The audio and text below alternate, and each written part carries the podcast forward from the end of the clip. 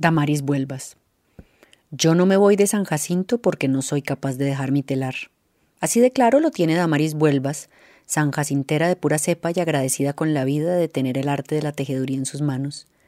Con esta alimentó y educó a su hija Claudia Cecilia, sacó su casa adelante y ha ido a ferias y eventos por todo el país.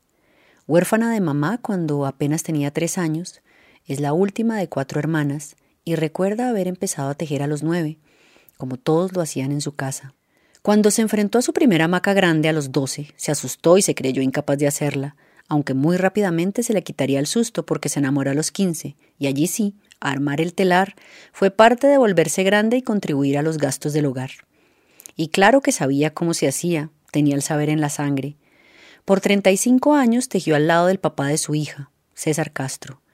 Con él padecieron la violencia que se vivió a finales de los años 90 en el departamento de Bolívar y se tuvieron que desplazar a Cartagena, comiéndose los ahorros que tenían a falta de un trabajo estable.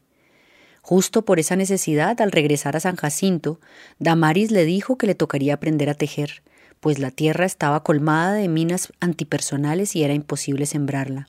Y aprendió, como tantos hombres más lo hicieron, primero escondidas y luego ya orgullosos con sus tejidos.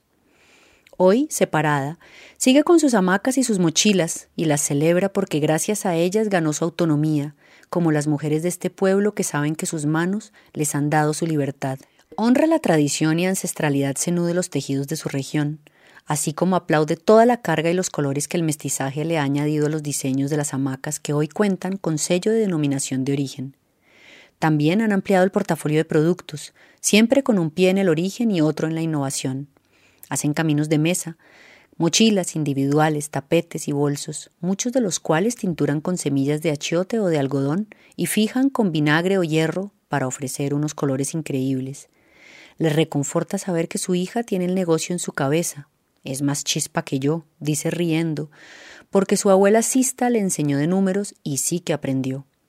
Además, tiene la dicha de que las nuevas generaciones de tejedoras que se han formado a través de los años garantizarán el legado de San Jacinto, como la Asociación de Artesanas que preside, que cuenta con 30 personas que están tejiendo su futuro.